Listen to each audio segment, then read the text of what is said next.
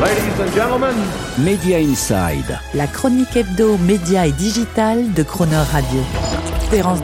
Dans la guerre du streaming, les différents protagonistes sont prêts à tout pour parvenir à conquérir et fidéliser des abonnés. Et toutes les armes sont bonnes pour essayer de se différencier. Avoir la plus grosse librairie de films et ou de séries, lancer le plus grand nombre de nouveautés, signer avec les réalisateurs les plus connus et faire jouer les acteurs les plus hype du moment, ne pas hésiter à payer le prix le plus élevé possible à l'épisode, diffuser le plus de séries en binge intégral, proposer les plus grosses marques audiovisuelles, en particulier de sagas de séries ou de films. Et puis, au-delà du produit et de son marketing, il y a aussi le prix. Avoir le tarif d'abonnement le plus attractif avec les périodes de promotion et ou les gratuités les plus longues possibles. Enfin, proposer les couplages ou bundles en liant l'abonnement avec l'accès à un autre service ou par exemple avec un forfait mobile. Parmi toutes ces armes que nous venons de lister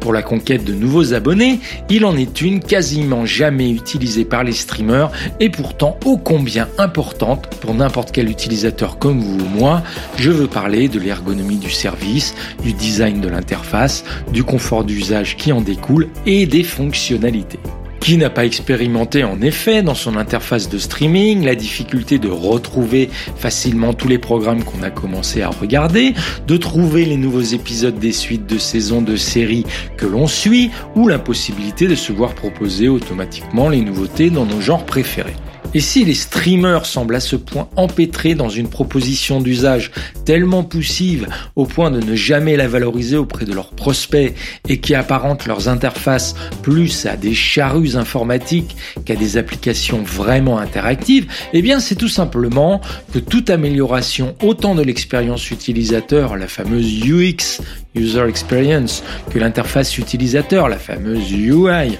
User Interface, de leur service de streaming est empêchée par ce qu'on appelle la dette technique. Cette expression popularisée par Ward Cunningham en 1992 correspond ainsi à l'investissement technique consenti pour concevoir, développer, déployer et maintenir des interfaces informatiques de services qui ont, dans le cas des streamers, pour vocation à être accessibles partout dans le monde en temps réel et simultanément pour des dizaines de millions d'abonnés.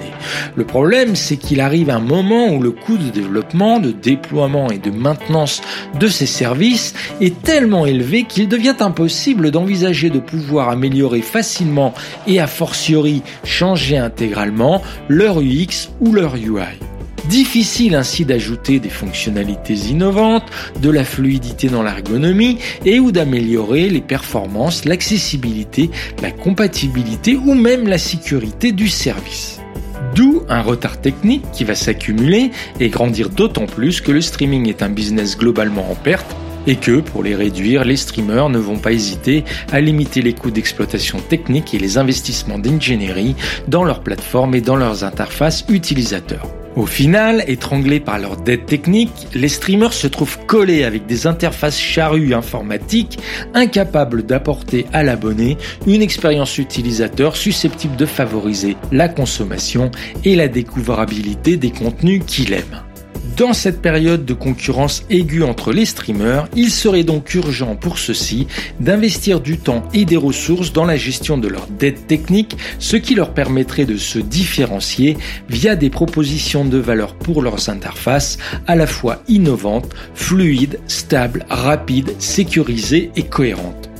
quitte peut-être aussi à s'inspirer des UX et des UI de leurs cousins des services fast de streaming gratuits du type Tubi, Pluto ou Roku, dont les utilisateurs, selon une étude Vivo, plébiscitent le confort d'usage d'interface où il suffit juste de scroller d'un doigt de bas en haut ou de gauche à droite et de se laisser porter sans effort par des flux de chaînes TV linéaires sans s'inquiéter de ce qu'on va ou de ce qu'on a regardé.